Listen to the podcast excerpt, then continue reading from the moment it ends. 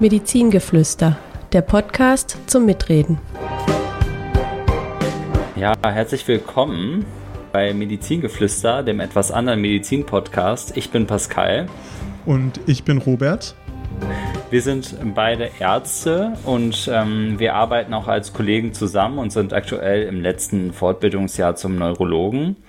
Und ähm, wir wollen euch in diesem Podcast verschiedene medizinische Themen vorstellen, ähm, indem wir uns die aber auch gegenseitig vorstellen. Und wir hoffen, dass ihr da alle etwas mitnehmen könnt und etwas Neues vielleicht bei lernen könnt, etwas für euch selbst mitnehmen könnt und wenn ihr vom Fach seid, vielleicht die ein oder andere Info erfahrt, die ihr vorher noch nicht wusstet. Ja, Robert, was hast du uns denn heute für ein Thema mitgebracht? Bisher haben wir ja immer die Tradition gehabt, mit einem Rätsel zu beginnen. Ich möchte nach zwei Folgen mit dieser Tradition schon brechen und werde dir direkt sagen, was es geht. Ist aber trotzdem direkt gefolgt von der Frage, also ruhe dich nicht aus. Heute geht es um den Diabetes mellitus oder im Volksmund ja. kann man das die Zuckerkrankheit nennen oder wie man das hier bei uns in der Region nennt, ich hab Zucker. Und erstmal definitionsgemäß ist das, sind das Erkrankungen, die zu erhöhten Blutzuckerspiegeln im Blut führen. Wir Mediziner sprechen da von einer Hyperglykämie. Und an der Stelle habe ich auch schon meine erste Frage an dich, Pascal. Weißt du, was Diabetes mellitus wortwörtlich in Deutsch bedeutet? Denn wir wollen ja nicht mit Fachbegriffen eigentlich um uns schmeißen. Ja, ich wusste es auf jeden Fall mal. Irgendein äh, Dozent, da habe ich so ein bisschen in, in, Erinnerung, der sagte, das heißt sowas wie irgendwie süßer ja, Urin. Richtig. Genau. Irgendwie so, ne? Genau, honigsüßer Durchfluss. Und oh. äh, hat der Professor auch gesagt, woher dieses Wort kommt? Ja, ich, äh, ich glaube, es kommt daher, dass man ähm, früher sozusagen den Diabetes damit diagnostiziert hat, ähm, dass man die, den Urin seiner Patienten probiert hat und wenn der süß geschmeckt hat, dann wusste man, oh, da ist vielleicht ein Diabetes. Ja, damit hast du mir jetzt meinen ugly Fun Fact äh, weggenommen. Oh, tut mir leid. ist okay, ich habe ja gefragt. Was ist trotzdem eklig genug? eklig, dass man es nochmal sagen kann. Richtig. Das Verfahren, was du gerade beschrieben hast, ist die Uroskopie. Das wurde schon in den alten Zeiten bei den Ägyptern gemacht, also mehrere Jahrhunderte vor Christus. Es gibt zum Beispiel Beschreibungen so 500 Jahre vor Christus, dass der Urin halt auf Farbe, Beschaffenheit, Geruch und das Ekelhafte auch auf Geschmack untersucht wurde. Also der Arzt hat, beziehungsweise der Behandler hat den Urin seines Patienten probiert. Und bei manchen sehr, sehr kranken Menschen wurde halt eben festgestellt, dass da ein vermehrter Urinfluss zustande kommt und dass der eben einen süßen Geschmack hatte. Und damals nannte man das noch nicht Diabetes, das ist ja ein lateinisches Wort letztendlich, sondern das ist dann erst im Verlauf so genannt worden. Aber die Feststellung, dass das eben süß sein konnte, wurde da schon das erste Mal äh, gemacht. Ja, bis zum Geruch sozusagen gehe ich gerne mit, äh, ja. weil das machen wir ja auch. Das ist ja für uns auch ganz wichtig. Ich glaube, viele wissen das gar nicht, aber zum Beispiel so ein Harnwegsinfekt, das riecht man. Ja, das riecht man schon, bevor man durch die Tür zu den Patienten reinkommt. Also das ist genau. ein sehr intensiver Geruch.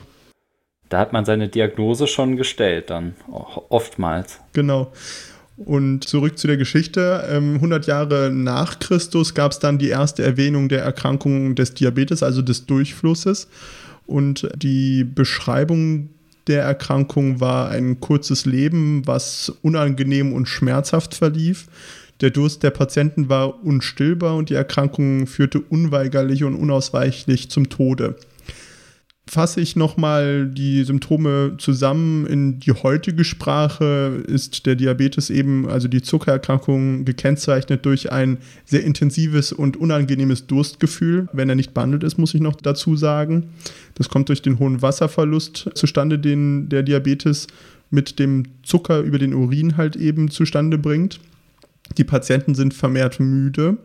Das vermehrte Wasserlassen hatte ich gerade eben erwähnt. Es gibt aber auch Patienten, da juckt die Haut. Das ist aber nicht nur ein Symptom des Diabetes, das kann auch bei zahlreichen anderen Erkrankungen vorkommen. Und wir Mediziner sprechen bei krankhaften Jucken der Haut von dem sogenannten Pruritus.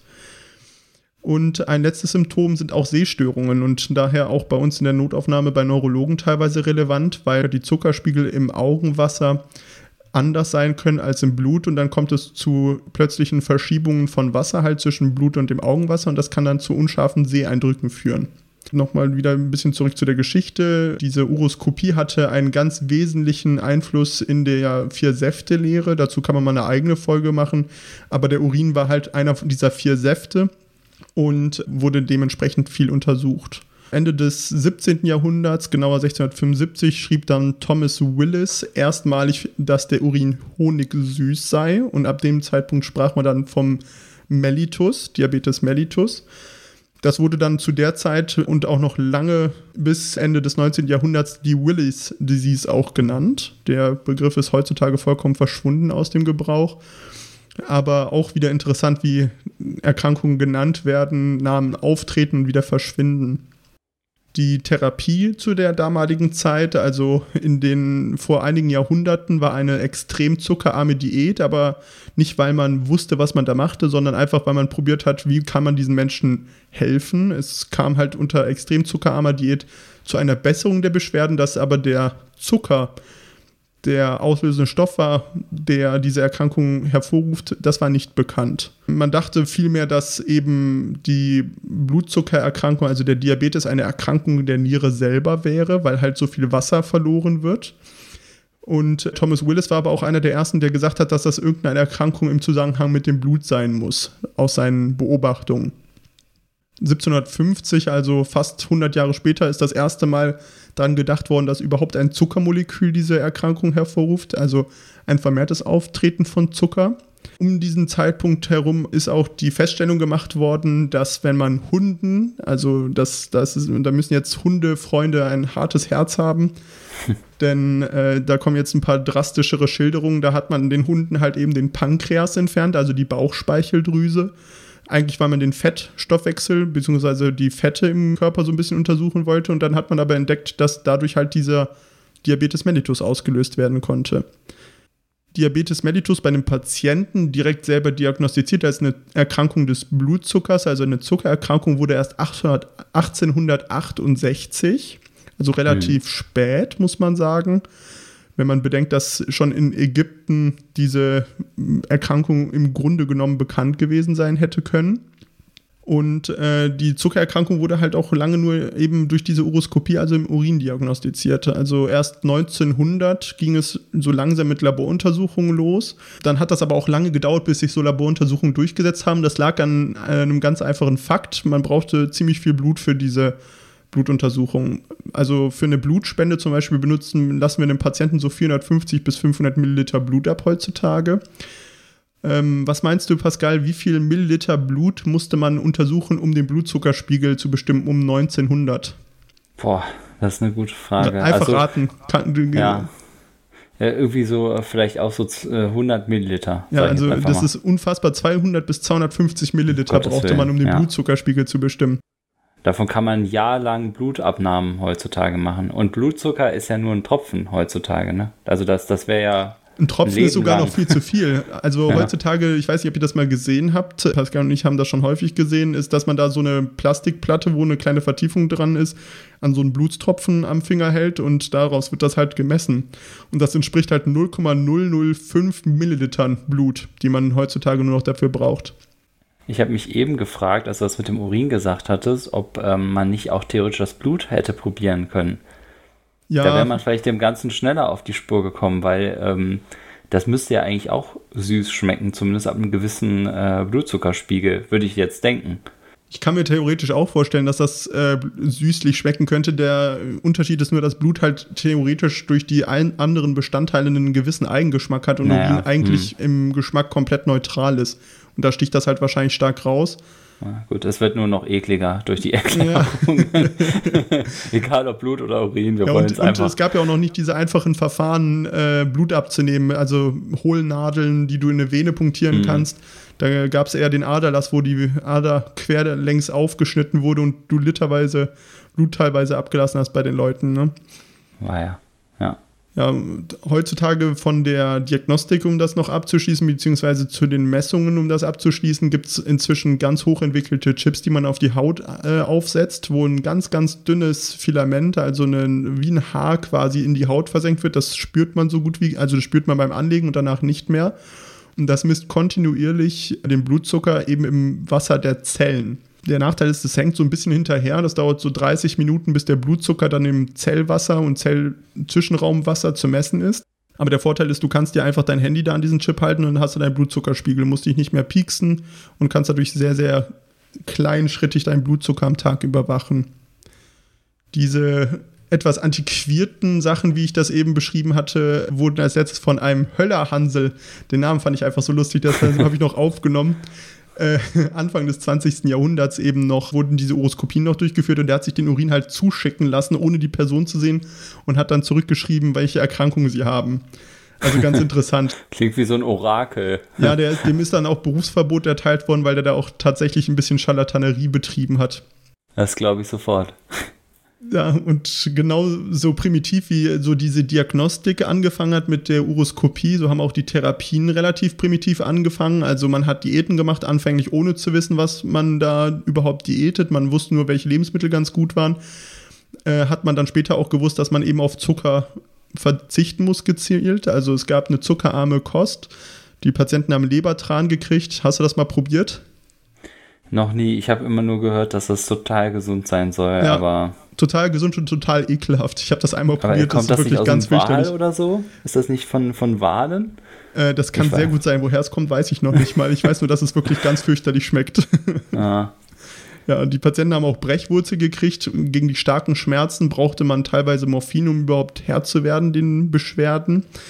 Die täglichen Dampfbäder dürfen natürlich nicht vergessen werden, wo man heutzutage wirklich denkt, was haben die sich denn vorgestellt, was dadurch besser werden könnte. Und letztendlich hat man auch großvolumige Einläufe halt gemacht mit so Nährsalzlösungen und sowas und hat einfach versucht, diesen Menschen noch ein bisschen Zeit zu erkaufen. Also die sind innerhalb meistens weniger Jahre an der Zuckererkrankung gestorben und mhm. waren halt auch in der Regel jung alle. Ne? Da komme ich gleich mal so ein bisschen dazu, die verschiedenen Diabetestypen. Also hauptsächlich dieser junge Diabetes ist da aufgetreten und den haben sie nicht überlebt, weil die alten Leute hat es eigentlich gar nicht gegeben zu den Zeiten. Ne? Die Menschen sind ja alle damit 40 gestorben. Sage ich meinen mhm. Patienten auch immer gerne, warum habe ich jetzt eine Polyneuropathie, was du ja in der letzten Folge erklärt hattest, so eine Nervenkabelerkrankung. Das liegt einfach auch teilweise daran, dass der Körper nicht dafür gemacht ist, älter als 40 zu werden. Ja. Es ist erst durch unsere gute Ernährung und Medizin möglich, so alt zu werden. Und zurück zur, äh, zum Inhalt des Podcasts. Also, ich hatte ja gesagt, zuckerfreie Diät. Da bleibt dann im Mittelalter und vor einigen hundert Jahren nicht sehr viel übrig für die Leute zu essen, weil so äh, eiweißreiche Nahrung, das war nicht viel verfügbar. Und das bedeutete, man musste sich sehr fettreich ernähren und man hat viel Alkohol getrunken tatsächlich, weil das halt eben auch die, diesen, die Zuckerentstehung und den Zuckerhaushalt positiv beeinflusst hat. Das hat man halt eben beobachtet und es hat auch die Beschwerden gelindert. 1889 äh, wurde dann erstmals ein Pankreasextrakt verabreicht. Ich hatte ja gesagt, es gab diese Erkenntnis, dass, dass der Pankreas, also die Bauchspeicheldrüse, irgendwie einen Einfluss auf diese Erkrankung zu haben scheint. Das bedeutete aber nicht, dass da irgendwas ähm, Positives bei rumgekommen wäre. Das hat sogar gar nicht funktioniert, aber das war so der Grundstein, der gelegt wurde. In demselben Jahr, also 1889, wurde auch diese Bauchspeicheldrüsenentfernung beim Hund wiederentdeckt, dass da ein Diabetes mit ausgelöst werden kann.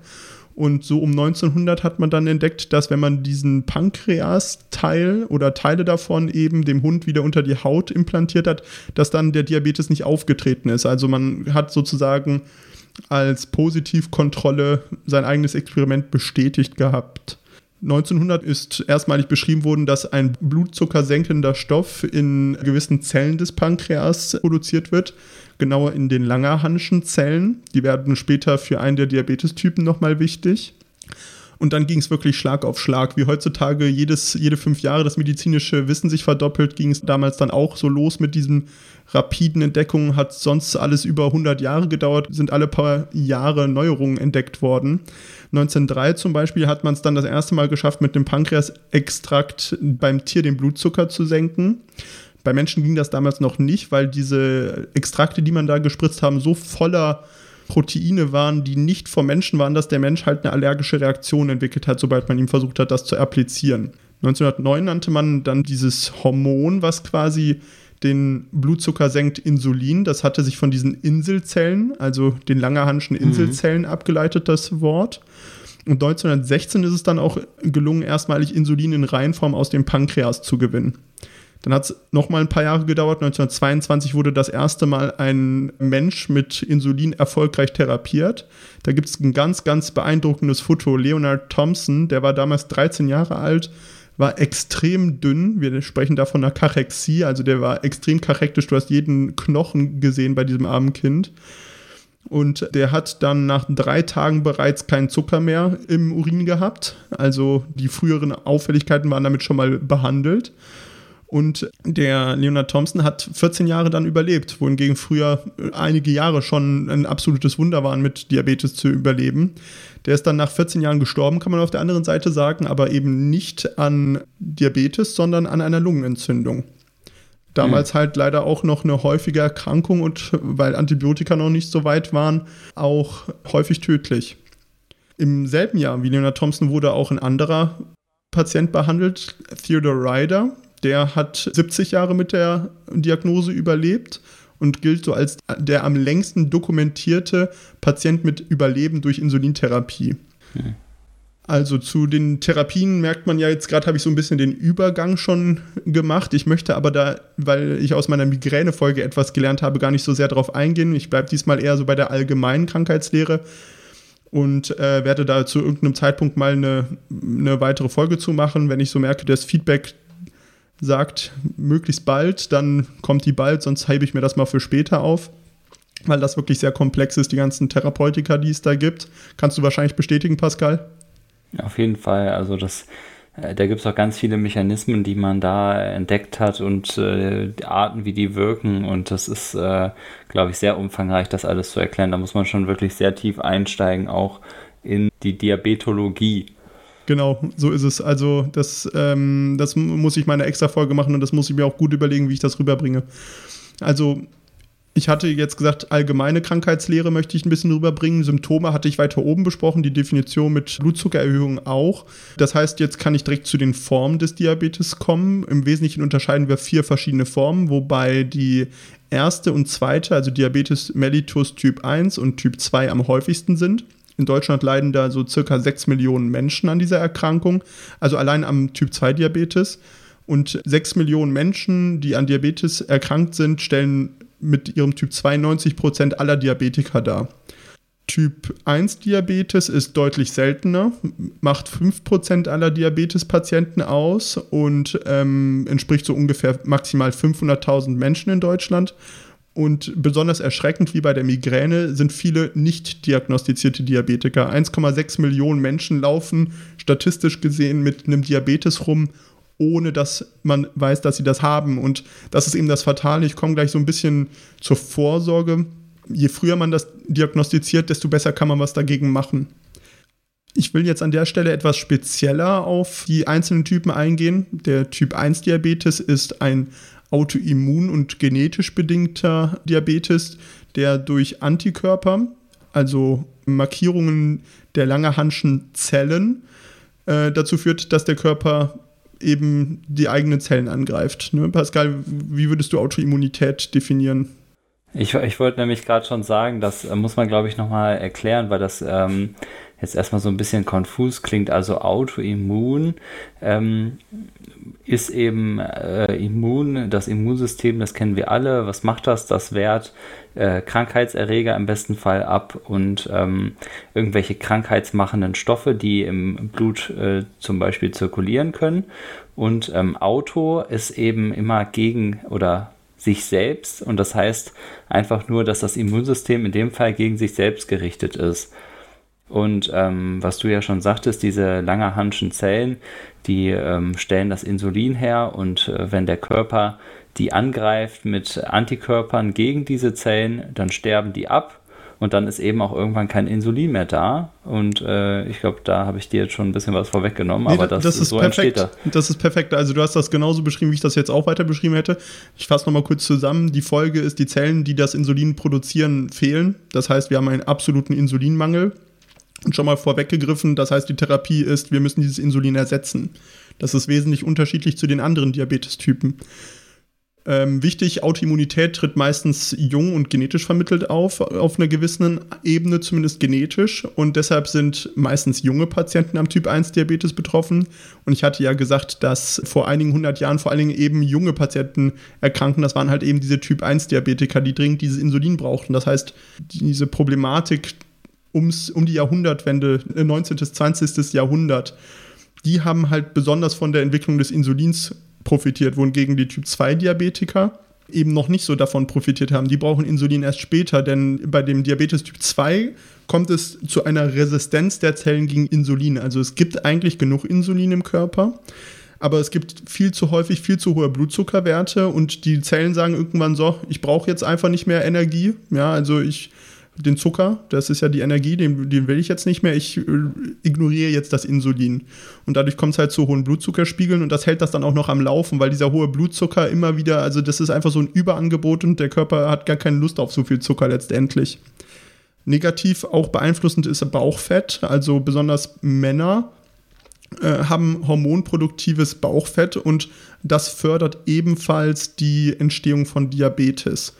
Die Patienten, die an Typ 2 Diabetes leiden, sind eher älter und wenn Diabetes Typ 2 vor dem 40. Lebensjahr auftritt, dann ist das wirklich eher eine Rarität und dann haben die Patienten eher Risikofaktoren, wohingegen äh, ältere Patienten das nicht besonders verwunderlich ist. Ne? Und da benutzt man dann halt Medikamente, die eher diese Sensitivität verändern und den Blutzuckerspiegel andersweitig senken und äh, nicht so sehr Insulin. Das braucht man dann erst später, wenn, wenn die Zellen komplett ausgebrannt sind im, im Pankreas, weil die versuchen, das Insulin in die Zellen zu fördern durch mehr, mehr, mehr Insulin. Aber da, wo es ankommt, bringt es das halt gar nicht.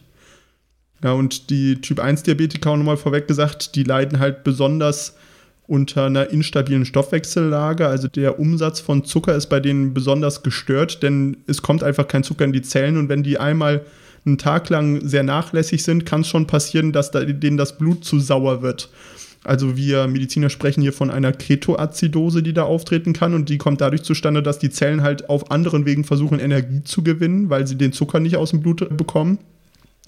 Und die, diese anderen Wege führen zu sauren Endprodukten, die ins Blut abgegeben werden und irgendwann kommt dann unsere Säuren im Blut durcheinander und das kann dann zum Koma führen. Ist reversibel, aber ist ein Notfall. Ja, ich wollte, ich wollte was dazu sagen, weil ähm, es ja häufig dieses äh, Basen, Säure-Basen-Haushalt, da gibt es ja ganz viele äh, modernen äh, medizinischen äh, Bücher und, und äh, irgendwelche quacksalberischen äh, Dinge, die einem da geraten werden, um das nochmal ganz klar zu sagen, das hier ist wirklich eine der wenigen Ausnahmen, wo das Blut mal zu sauer sein kann. Ansonsten macht unsere Niere das und unsere Lunge beim gesunden Menschen stellt den äh, Säurebasehaushalt genug wieder her und da könnt ihr essen und trinken, was ihr wollt. Ihr werdet das nicht schaffen, das durcheinander zu bringen. Auch wenn ihr eine Basenheilkur oder sonst irgendwas macht, das wird nichts bringen. Ja. Nur um das einmal gesagt zu haben, jetzt, jetzt stelle ich mich auf einen Shitstorm ein. also ich muss sagen, ich habe einmal Heilfasten gemacht und äh, da gab es so Basentee, den man dann dazu trinken konnte, weil man das sagte irgendwie, dass das Blut zu sauer werde, würde halt dadurch, dass man ja dann keinen Zucker zu sich nimmt, halt die Zellen auch, ähm, ähm, also dass die Zellen quasi dann auch diesen Zucker andersweitig produzieren, also die Energie andersweitig gewinnen und halt das Blut auch so ein bisschen in Richtung Säure verschoben wird und das kann halt Kopfschmerzen machen. Ob die Basen aus dem Tee wirklich ins Blut gelangen, weiß ich nicht. Oder ob das der Placebo-Effekt war, aber in dem Moment äh, hatte ich zumindest das Gefühl, dass es mir hilft. Hier sehen wir den Placebo-Effekt äh, in voller Wirkung. Ja, und das sagen. bei einem Arzt. Der Vollständigkeit halber muss ich noch zwei weitere Diabetestypen äh, von den vier, die ich ja erwähnt hatte, einmal kurz erklären. Ich würde der Einfachheit halber, weil der wirklich einfach zu erklären ist, mit dem Typ 4 Diabetes anfangen. Das ist der Schwangerschaftsdiabetes. Das kann halt eben passieren dadurch, dass so viele Hormonveränderungen im Rahmen der Schwangerschaft auftreten, die Patienten Blutzuckerschwankungen haben. Und die können so eine Diabetogene, also eine diabetesähnliche Stoffwechsellage zur Folge haben, also dass die Zellen halt wie bei dem Typ 2 Diabetes resistent werden gegen das Insulin. Und in der Regel ist das halt reversibel nach der Schwangerschaft, also rückläufig und vollständig ausheilend nach der Schwangerschaft, erhöht aber deutlich das Risiko, dass wenn man älter wird, ein Diabetes auftritt, also ein Typ 2 Diabetes. Besonders wenn man Risikofaktoren hat, in der Familie Diabetes, selber sehr dick ist, dann ist das Risiko deutlich erhöht. Wichtig ist es natürlich, in den Schwangerschaften nach Typ 4 Diabetes zu gucken. Und die Frauen werden wissen, ha, ja, meine Hausärztin hat bei mir regelmäßig Laborkontrollen gemacht. Die hat nämlich eben danach geguckt, ist das bei euch aufgetreten? Denn für das ungeborene Kind ist es sehr wichtig, dass konstante Blutzuckerspiegel im Blut vorherrschen. Denn zu viel Zucker würde zu zu großen Kindern führen und zu kleine würde eine Wachstumsretardierung, also eine Verzögerung des Wachstums hervorrufen. Den Typ 3 Diabetes habe ich mir jetzt fürs Ende aufgehoben. Der ist sehr komplex und beschreibt eigentlich alle Erkrankungen, wo der Blutzuckerspiegel ansteigt aufgrund Ursachen, die nicht den anderen Typen jetzt zugewiesen werden können. Ein Beispiel ist zum Beispiel, dass der Pankreas, also die Bauchspeicheldrüse, kaputt geht durch eine Abflussstörung der Säfte, die im Pankreas, die Verdauungssäfte, dass dann die sich zurückstauen, den Pankreas schädigen und in der Folge dann auch die Insulinproduktion nicht mehr funktioniert. Das ist nur eins von vielen Beispielen. Es kann auch bei verschiedenen anderen Hormonstörungen diese Achse mit Insulin mitgestört sein und da spricht man halt eben bei diesem, dieser Gruppe von Erkrankungen von Typ 3 Diabeteserkrankungen. Ich muss sagen, wo mir das am meisten begegnet, ist eigentlich, wenn man so einen Arztbrief liest, dann steht das da manchmal drinnen, nämlich unter dem Punkt, äh, dass eine große Bauchoperation äh, stattgefunden hat und man in diesem Rahmen auch äh, die Bauchspeicheldrüse entfernt hat und ähm, sich daraufhin ein äh, sogenannter Diabetes Typ 3 entwickelt hat, weil eben ja die Zellen durch den Operateur äh, entfernt wurden im, in der Bauchspeicheldrüse. Ich komme noch, äh, ich bin schon fast am Ende, noch mal kurz so ein bisschen zu der Frage, wie beobachte ich denn den Zucker? Die Eigenmessungen des Patienten sind extrem wichtig. Es gibt keine andere Erkrankung, wo der Patient sich selber so sehr therapiert. Er misst sich selber, er spritzt sich selber und er kriegt eigentlich vom Arzt nur alle paar Monate Feedback, mache ich das überhaupt gut, wie ich es mache. Warum das so wichtig ist, dazu komme ich gleich noch, aber einen Wert möchte ich noch sagen, den ihr beim Hausarzt abgenommen bekommt, ist der HbA1c-Wert. Das ist ähm, das Hämoglobin, also der rote äh, Blutfarbstoff, der durch Zucker verändert wird und dann je nachdem, wie viel Zucker man im Blut hat, wird der entsprechend verändert. Und das das Schicke an diesem Wert ist, der sagt mir nicht, wie ist der heute gewesen und gestern der Zucker, sondern der sagt mir, wie war es die letzten drei Monate im Durchschnitt. Und da gibt es halt gewisse Werte die, und Grenzen, wo man nicht äh, drüber liegen sollte. Sonst könnte man eine Neigung zu Diabetes haben und ab gewissen Werten hat man dann auch einen Diabetes. Und der hilft halt Patienten sehr zu gucken, wie gut habe ich mit meiner Therapie meinen Blutzucker gesenkt gehabt. Also einmal ein Stück Kuchen essen alle paar Wochen, das wird diesen HB1C-Wert zum Beispiel nicht verändern. Da muss man schon dauerhaft sich falsch ernähren. Oder halt mit der Insulintherapie oder den Medikamenten nicht gut genug abgedeckt sein. Die Frage ist, wieso tue ich mir das eigentlich überhaupt alles an? Ne, ein bisschen Zucker im Blut, gut, mehr pinkeln. Ich muss ja eh schon viel pinkeln. Ob ich jetzt zweimal gehe am Vormittag oder dreimal, ist mir jetzt relativ egal. Aber zur Motivation, es gibt Folgeschädigungen des äh, Diabetes und die gilt es unbedingt zu verhindern, weil die sind extrem unangenehm. Ich sagte ja eingangs äh, schmerzhaft unangenehme Erkrankung, die bis zum Tode führt.